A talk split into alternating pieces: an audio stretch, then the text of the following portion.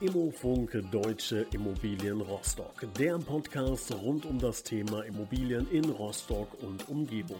Von A wie Abschreibung bis Z wie Zwangsversteigerung. Mit Thorsten Martens. Hallo und herzlich willkommen, liebe Zuhörer, zu einer neuen Ausgabe Immofunk Deutsche Immobilien Rostock. Wir wollen heute über das Thema sprechen, Immobilien als Kapitalanlage. Hört man ja, glaube ich, seit, ich glaube, würde man vermuten, seit mehreren Jahrzehnten ist immer so, wenn es um das Thema Kapitalanlage geht, das Erste, was auf den Tisch kommt, Immobilien, Immobilien, Immobilien.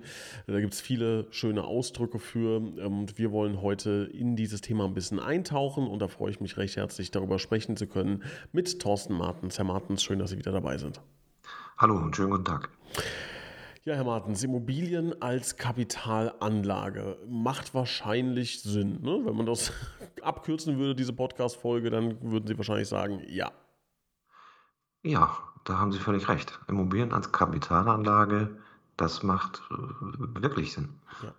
Also, liebe Zuhörer, falls Sie nur ähm, hören wollten, ob es Sinn macht oder nicht, dann können Sie jetzt ausmachen. Wenn Sie wissen wollen, warum, dann tauchen wir jetzt gemeinsam ein. Ähm, und die Frage gebe ich direkt weiter, Herr Martens. Warum denn? Weil Sie mit Immobilien wirklich, wenn Sie es richtig anpacken, wirklich gut Geld verdienen können. Immobilieninvestments unterscheiden sich von klassischer Kapitalanlage, weil Sie müssen sich darum kümmern. Wenn Sie eine Immobilie vermieten, wenn sie sich um ihren Mieter kümmern. Kaufen sie einen Fondsanteil oder äh, bringen das Geld aufs Sparbuch, äh, kümmert sich jemand anders drum. Also das ist schon ein Unterschied, dass man mit dem investierten Geld auch ein bisschen umgeht. Also man muss sich einen Mieter zum Beispiel aussuchen für seine Wohnung. Ähm, das, das steckt schon dahinter. Aber sie können wesentlich mehr Ertrag erwirtschaften.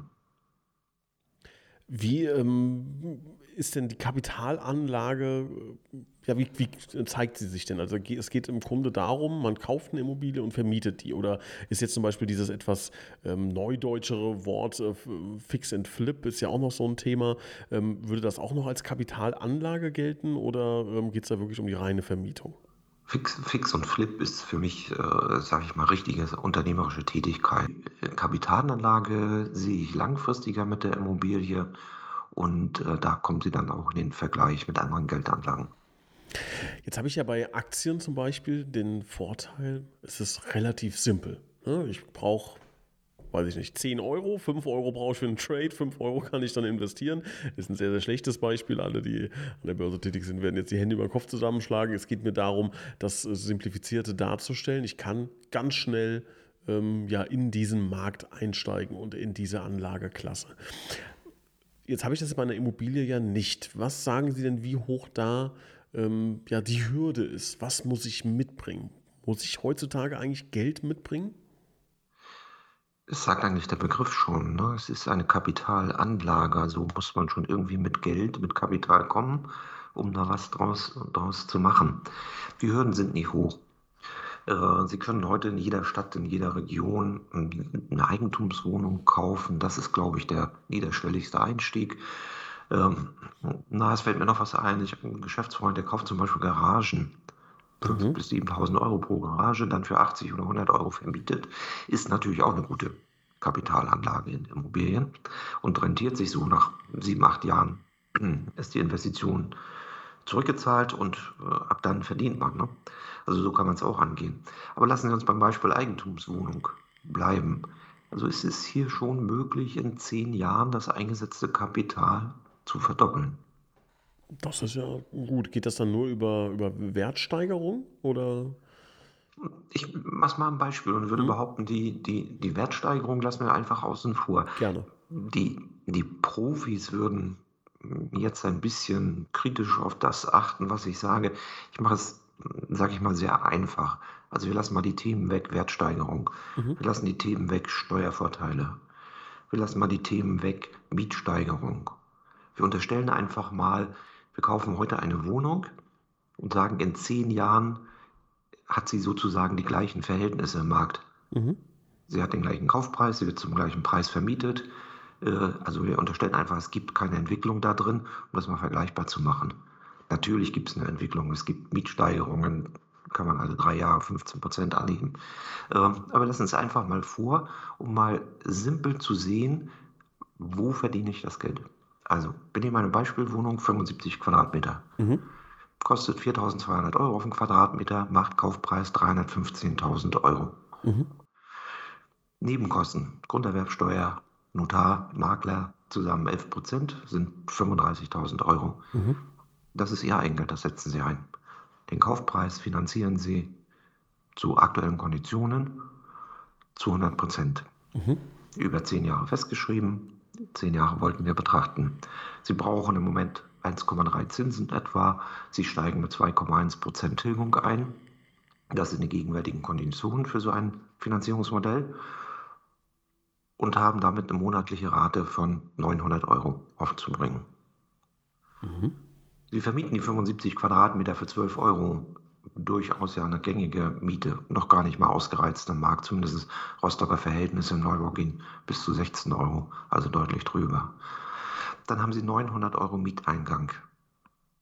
Jetzt lassen wir mal die, die Dinge Mietausfall, Wagnis und ähnliches, was wir einf- ange- eingangs gesagt haben, weg. Und sagen, Sie nehmen die 900 Euro und bedienen damit 900 Euro Ihren Kredit. Mhm. Und jetzt gucken wir in das Jahre 10. Jetzt haben Sie Ihre Immobilie, die Eigentumswohnung schon so weit entschuldet, die Restschuld sind 243.000 Euro nach Tilgungsplan. Mhm. 315 haben Sie mal ausgegeben für die Wohnung, Kaufpreis. 35.000 eigenes Geld haben Sie eingesetzt. Wenn wir die Wohnung zu dem Einstiegspreis 315 wieder verkaufen würden, haben wir 72.000 Euro gewonnen. Zwischen der Restschuld und dem Verkaufspreis. 35.000 eingesetzt, nach 10 Jahren 72.000 realisiert, verdoppelt. Oder andersrum gesprochen, jährliche Rendite 10%. Und ich glaube, also Thema Rendite ist etwas, worüber wir noch sprechen müssen. Ähm, Vielleicht können Sie noch mal ganz kurz gerade erläutern, was ist die Rendite? Mal ganz kurz äh, nochmal für diejenigen, die das nicht präsent haben. Also in unserem Beispiel ist ja die Rendite dadurch entstanden, dass wir sagen, wir machen die Differenz zwischen der teilentschuldeten Immobilie und der ursprünglichen Investition und sagen, was haben wir dadurch in zehn Jahren gewonnen Mhm. und teilen das durch die zehn Jahre, kommen auf die 10 Prozent. Die andere Betrachtung für Immobilien ist ja, man sagt, ich will es mit der Geldanlage vergleichen und sagen, wenn ich dieses Geld einsetze, wie viel kriege ich dann sozusagen jährlich raus? Äh, Das wäre in diesem Beispiel bei dieser Wohnung etwas weniger als 3%. Jetzt gibt es ja ähm, bei Immobilien, gerade beim Immobilienverkauf, ähm, ja, so, so eine Frist von zehn Jahren, die man beachten muss, weil man sonst, ja, wie heißt der Ausdruck genau? Es gibt ja Spekulationssteuer, sagt man, glaube ich, so ähm, ja, salopp, aber ähm, der richtige Ausdruck ist, Sie wissen es bestimmt, Eine Spekulationssteuer ist, ist, Stimmt, ist schon ja. richtig. Ach so, ne? okay. das, Hm? Ich, ach so, ich dachte, das wäre so voll im Volksmund, würde man das. äh, Hm, Ja, das ist schon Spekulationssteuer- der, der, der, der Volksmundbegriff.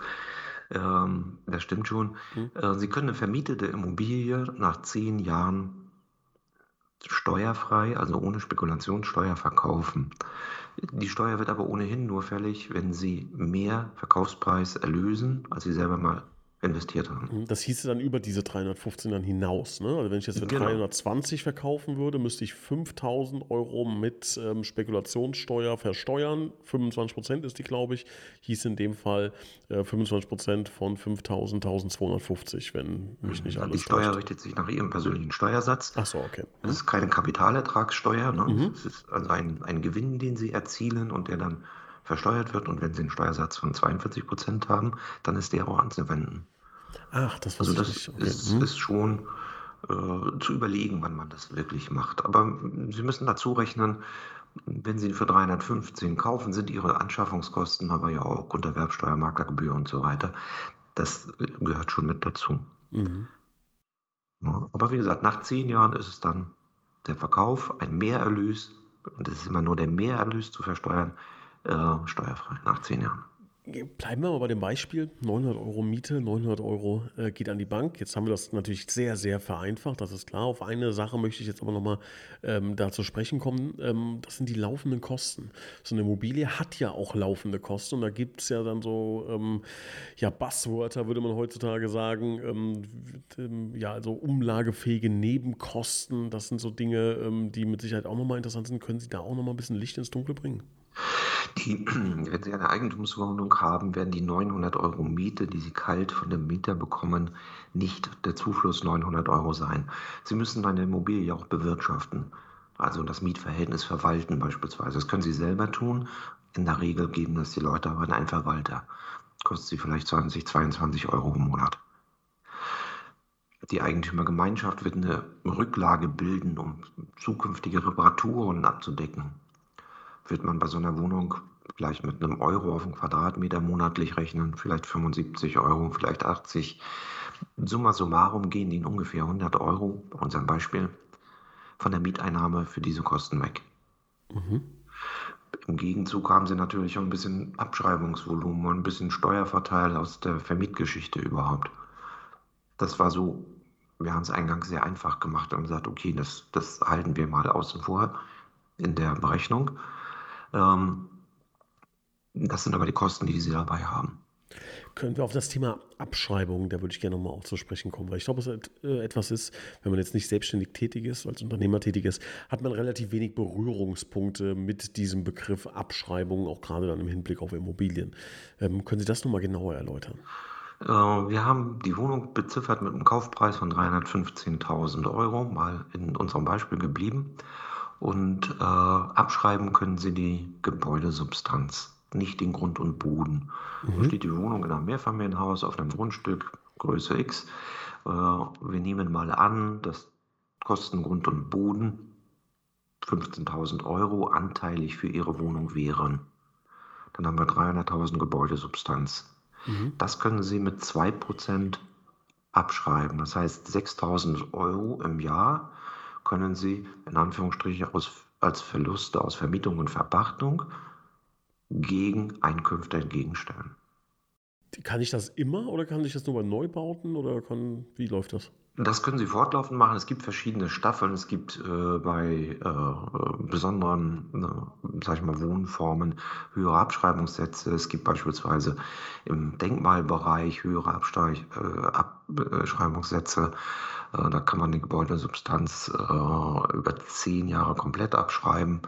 Also die, die Investition, die ich bei der Herrichtung eines Denkmals mache, ne? die Substanz ist ja schon älter und äh, das muss man dann so von Fall zu Fall genau anpassen. Ist aber nach meiner Fassung immer nur ein, ein Beiwerk. Die Investition sollte sich nicht über die Steuer rechnen, sondern immer aus der Immobilie heraus. Aber bleiben wir bei dem 900-Euro-Beispiel. Also ich kann jetzt sagen, also wir hatten jetzt gesagt, 300.000 Euro kann ich abschreiben. Ähm, davon, wie viel Prozent waren das? 20? Zwei. Zwei, zwei Prozent. Ja, genau. Jahr sind 6.000 Euro. Ich habe 9.000, nee, was habe ich? 900 Euro Mieteinnahme mal 12 sind 10.800. Ähm, Genau. und kann davon dann die 6.000 abziehen. Heißt, ich muss 4.800 Euro als Einnahme versteuern. Genau. Okay, verstanden. Ne, Das reduziert die Steuerlast. Ne? Mhm. Man kann auch noch die Zinsen aus der äh, Finanzierung gegen äh, die Einnahmen rechnen. Mhm. Deswegen habe ich gesagt, äh, wir lassen mal die steuerliche Betrachtung außen vor, weil sie in der Anfangsphase einer Investition sich fast aufhebt. Ne? Mhm. Jetzt gibt es ja noch diesen schönen Ausdruck Cashflow negativer, neutraler, positiver Cashflow. Ich glaube, hier anhand dieses Beispiels ähm, auch vereinfacht dargestellt wäre das 900 Euro kommen rein, 900 Euro gehen raus. Das ist ein neutraler Cashflow. Genau. Im Idealfall oder die Frage ist vielmehr, gibt es solche Szenarien überhaupt, dass man auch mit Immobilien sogar einen positiven Cashflow ähm, erzielen kann? Heißt, ich nehme sogar wirklich noch Geld ein. Ich vermiete, der Mieter zahlt, jetzt ähm, vereinfacht ausgedrückt, meine Rate ab und ich mache auch noch Gewinn, in Anführungszeichen. Ich habe einen positiven Cashflow. Gibt es das? Existiert das noch? Im gegenwärtigen Markt, glaube ich, werden Sie das nicht erreichen können. Zumindest nicht mit einer vernünftigen und guten Immobilie. Hier kommen wir auf das Eigentliche nochmal wieder zurück. Investitionen in Immobilie heißt Lage, Lage, Lage und eine vernünftige Substanz. Mhm. Das sind die Grundvoraussetzungen, um ein erfolgreiches Investment auch über 10, 12, 15, 20 Jahre zu machen. Sonst floppt das irgendwann. Also da ist nach wie vor der Anfang. Ähm, Und solche Immobilien sind in der gegenwärtigen Situation im Preis so, dass sie in der Anfangsphase keinen zusätzlichen Cashflow haben. Was mache ich denn? Ähm, wir haben gerade eben in dem Beispiel errechnet, dass ich irgendwie noch bei 240.000 stehe nach zehn Jahren ungefähr. Ähm, was ist denn, wenn dann auf einmal die Zinsen nicht bei 1,2 Prozent sind, sondern bei 6 mal als Beispiel? So, dann habe ich 15.000, glaube ich, ne? Wie mal Daumen. Zinsbelastung im Jahr, da, das wird dann schon teuer. Das wird schon teuer. Sie müssen aber ja nicht weiterhalten. Sie können sich ja zu diesem Zeitpunkt entscheiden und zu sagen, ich verkaufe. Ich verkaufe die Immobilie, kann ein anderer einsteigen.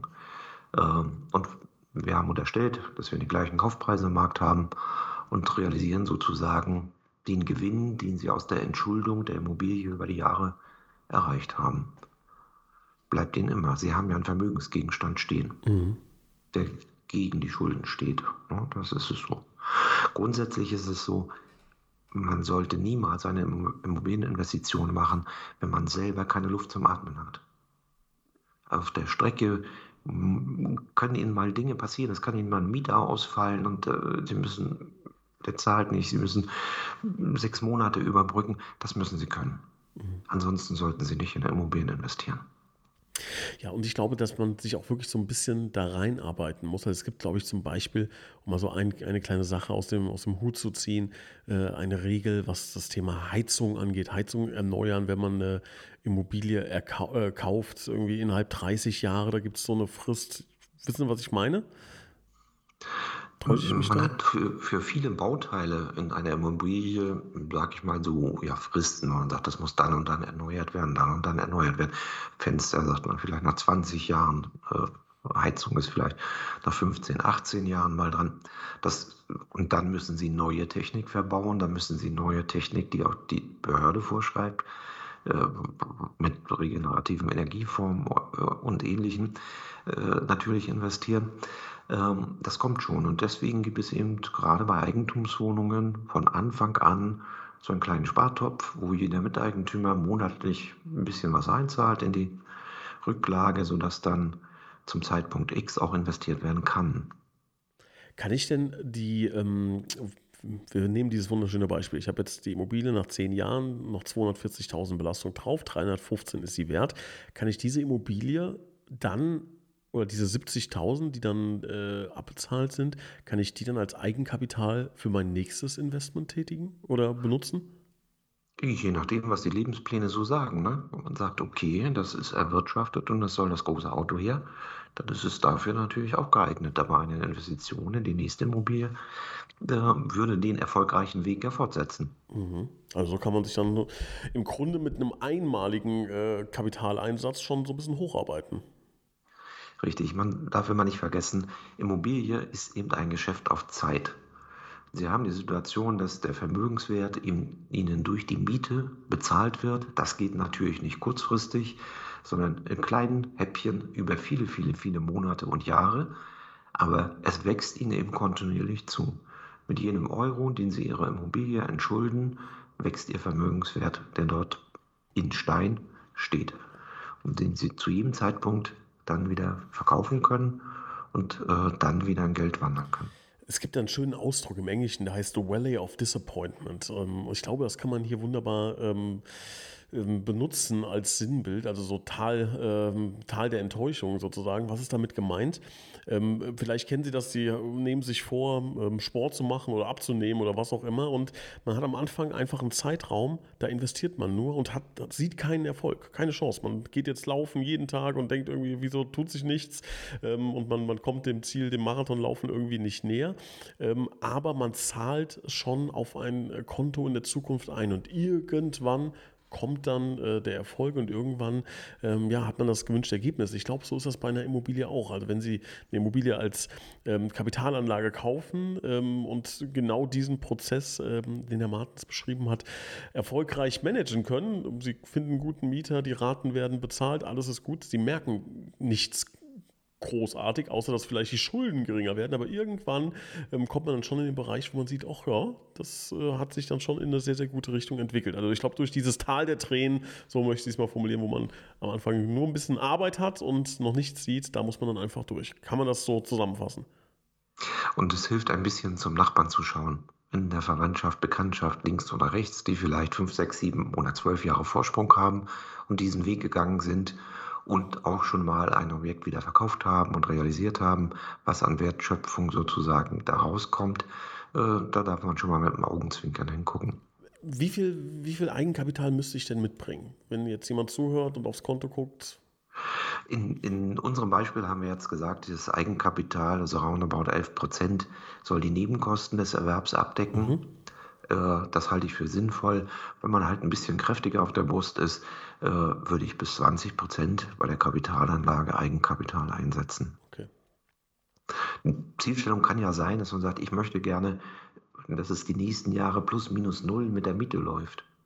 Das kann man ja ausrechnen. Vielleicht brauche ich 23 Prozent Eigenkapital, um genau das hinzukriegen. Jetzt, jetzt gibt es ja noch dieses ähm, Jahresnetto-Kaltmieten, ähm, diesen, diesen Faktor. Also man sagt irgendwie, oder ich habe es mal gehört, oder ich kenne einen Bekannten, fangen wir mal so an, der hat gesagt, ich glaube, Faktor 16 ist jetzt schon ein paar Jahre her, ähm, der ist wahrscheinlich heute nicht mehr so ganz stark zu halten. Also 16 Jahres netto Kaltmieten ähm, sollte eine Immobilie kosten. Ähm, alles, was äh, drüber geht, ist nicht mehr interessant. Ich glaube, diese Zahl kann man heutzutage ein bisschen nach oben schrauben. Haben Sie da so einen ganz groben Wert, an dem man sich ein bisschen orientieren kann? Ähm, Das ist eine Betrachtung, die nach meiner Auffassung ein bisschen weggeht von der Zielstellung, die ich mit der Immobilieninvestition erreichen will. Die sogenannten Vervielfältiger, so wie Sie es eben gesagt haben, äh, springen im Moment im Markt ja äh, auf das 29- und 30-fache. Die 16, das ist wirklich, äh, man kann schon fast sagen, historisch. Äh, Der, der viel entscheidendere Punkt bei der Immobilieninvestition ist, was muss ich aufwenden, um das Objekt zu kaufen? Also wie viel Kredit, wie viel monatliche Rate muss ich aufwenden? Und wie gut kriege ich das mit der Miete refinanziert? Und dadurch erfolgt der Vermögenszuwachs. Mhm. Und ob der Einstieg jetzt 17-fach oder 23-fach ist, spielt dafür im Moment ja überhaupt gar keine Rolle. Gibt es da auch nicht so eine Kenngröße, wo Sie sagen, okay, aber 40 sollte das jetzt auch nicht übersteigen? Die Verbraucherschützer sagen, bei 20 ist Schluss, 25 im Extremfall. Mhm. Und Sie, was sagen Sie? Meine, das habe ich mit, versucht mit dem Beispiel mal anzuführen und sagen, da liegt ja eigentlich das Geheimnis drin. Mhm. Wenn ich so eine Immobilie finanzieren kann, dann bin ich im Jahre 10 schon bei der Verdopplung meines eingesetzten Geldes.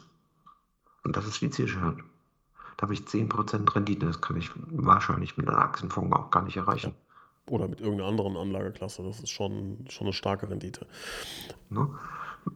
Einfach, darüber sind wir uns einig. Manch Profi wird sagen, der Herr Martens, der bringt das aber wirklich ganz simpel. Das sind die Voraussetzungen. Man muss links und rechts abklopfen. Wo steht die Immobilie?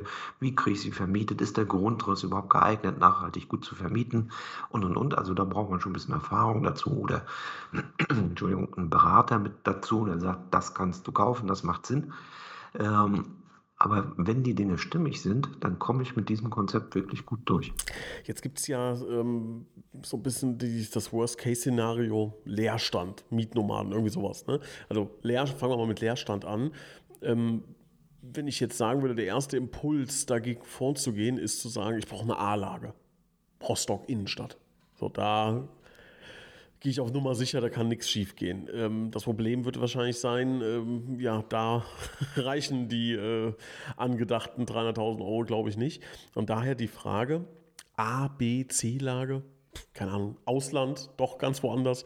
Ähm, Gibt es da was, worauf ich achten muss oder sagen Sie, das hängt alles von der Immobilie ab? Meine Empfehlung ist, dass ähm, suchen Sie sich eine Lage, wo Sie für sich selber entscheiden und sagen, hier könnte ich auch gut leben. Dann haben Sie in Ihrer Stadt, und das ist auch die Grundsatzempfehlung, kaufen Sie nicht irgendwo, wo Sie sich nicht auskennen, sondern kaufen Sie da, wo Sie sich auskennen und sagen, hier könnte ich auch gut leben. Hier stimmt das Umfeld.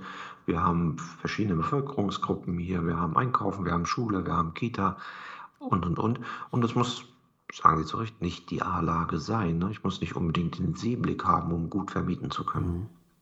Was für Rostock jetzt eine A-Lage wäre. Ne? Ich sage, ich gucke vom Balkon auf die Ostsee. Ich kann es auch in einer ganz normalen Mietwohnlage machen. Ne? Ähm, würden Sie denn aber schon sagen, dass wir eher im, bei der Kapitalanlage ähm, im, im, städtischen Bereich sind oder kann man auch aufs Dorf gehen für eine Kapitalanlage? Kommt drauf an, welchen Immobilientyp man kaufen will. Die Eigentumswohnung ist natürlich ein typisch städtisches Produkt. Mhm. Im ländlichen Raum ist es vielleicht mehr die Doppelhaushälfte oder ein Reihenhaus, weil das die gefragtere Immobilie dort ist, die man dann, dann vermieten kann. Wir sprechen jetzt überwohnen. Man kann natürlich auch ein Hotel kaufen als Kapitalanlage oder eine Tankstelle oder einen Supermarkt. Da ist man ja in anderen Dimensionen, aber überall ist das gleiche Prinzip. Ich muss einen nachhaltig guten Mieter haben, der mir sozusagen den Kredit mitfinanziert. Gibt es ähm, irgendwie so einen kleinen Geheimtipp? Sie haben gerade eben schon von den, von den Garagen gesprochen, die ein Bekannter von Ihnen als Kapitalanlage nutzt. Gibt es da vielleicht irgendwie noch ähm, Themen wie Studentenwohnheime, die ähm, ja ähm, auf Container mit, mit Containersystemen gebaut sind oder Gartenanlagen oder ähnliches, Seniorenresidenzen. Gibt es da irgendwas, wo Sie sagen, da liegt noch nicht so ein Fokus drauf? Also die, die, äh, die Kapitalanlage sollte schon so funktionieren, dass sie tatsächlich Eigentümer eines Grundbuches werden. Mhm. Das ist bei Containern ja schon ein bisschen fraglich, ob das wirklich so zu realisieren ist. Ähm, da wäre ich immer ganz vorsichtig. Und äh, der Gewinn liegt nach meiner Erfahrung eben schon in den klassischen Immobilienanlageformen. Also das klassische Wohnen in der Wohnung. Ähm, die, die Studentenwohnung äh, umfasst das ja auch. Sie haben halt einen häufigeren Mieterwechsel, weil die Studenten öfter mal wechseln. Jetzt sag ich mal ein Rentner-Ehepaar vielleicht. Ähm, aber von allen anderen Dingen würde ich die Finger lassen. Ausland muss ich beantworten, kenne ich mich überhaupt nicht aus, äh, kann ich gar nichts zu sagen. Dann fassen wir nochmal zusammen. Ähm, fangen wir mal mit den, mit den Risiken an. Welche Risiken gibt es denn bei Immobilien als Kapitalanlage? Sie kaufen in der falschen Lage, das ist das erste Risiko. Sie kaufen eine schlechte Substanz, sodass Sie nachhaltig Stress mit der Immobilie haben aus der Bausubstanz heraus. Äh, Und der dritte Punkt ist, sie müssen den richtigen Mieter für sich finden. Darüber muss man sich Gedanken machen. Aber das sind nach meiner Erfahrung dann auch die wesentlichen Punkte. Damit komme ich gut zurecht dann. Und welche Chancen habe ich als ähm, Kapitalanlage bei Immobilien? Die Chance ist die Zeit, die für sie spielt. Man muss sich die Zeit nehmen, aber der Vermögenszuwachs kommt über die Jahre. Wir kennen über die Jahre keine rückwärtigen Preisentwicklungen, die den Immobilienmarkt hier in Deutschland äh, so geführt haben, dass es, dass es rückläufig ist. Im Gegenteil, die, die gegenwärtige Situation zeigt ja, dass, ich sag mal so, in dieser Stadt haben sich die Preise in den letzten zehn Jahren verdoppelt. Keine Zukunftsperspektive, es wird sich nicht nochmal verdoppeln, aber es wird eben nicht wieder, wieder weniger werden als vor zehn Jahren. Mhm. Ja, das ist sehr unrealistisch. Also die Zeit spielt für Sie und das ist die Chance in der Immobilieninvestition. Liebe Zuhörer, ich hoffe, Sie konnten einen ganz guten Einblick darüber ähm, gewinnen, dass Immobilien als Kapitalanlage wirklich funktionieren kann. Sehr interessant ist, wir möchten nochmal ganz deutlich darauf hinweisen, dass wir natürlich das hier sehr vereinfacht dargestellt haben und dass jeder Fall einzeln zu prüfen ist und dass es auch absolut Sinn macht, sich ähm, Experten, Expertinnen äh, zur Seite zu holen, da mit jemandem äh, zu sprechen, äh, der sich ähm, dann nochmal ein bisschen mehr Zeit nehmen kann, als wir das jetzt in diesem ähm, kleinen Podcast Podcast-Rahmen tun konnten, aber es ging uns wirklich darum, ähm, diese Überthemen einmal anzugehen und zu besprechen und ich hoffe, Sie konnten ein bisschen Mehrwert daraus ziehen. Ich glaube, bei Fragen steht Ihnen Herr Martens und äh, das Team von Deutsche Immobilien Rostock gerne zur Verfügung und Herr Martens, ich bedanke mich recht herzlich für die spannenden Einblicke und freue mich auf die nächste Ausgabe mit Ihnen. Ich danke Ihnen. Ich wünsche einen schönen Tag. Danke gleichfalls. Tschüss. Tschüss.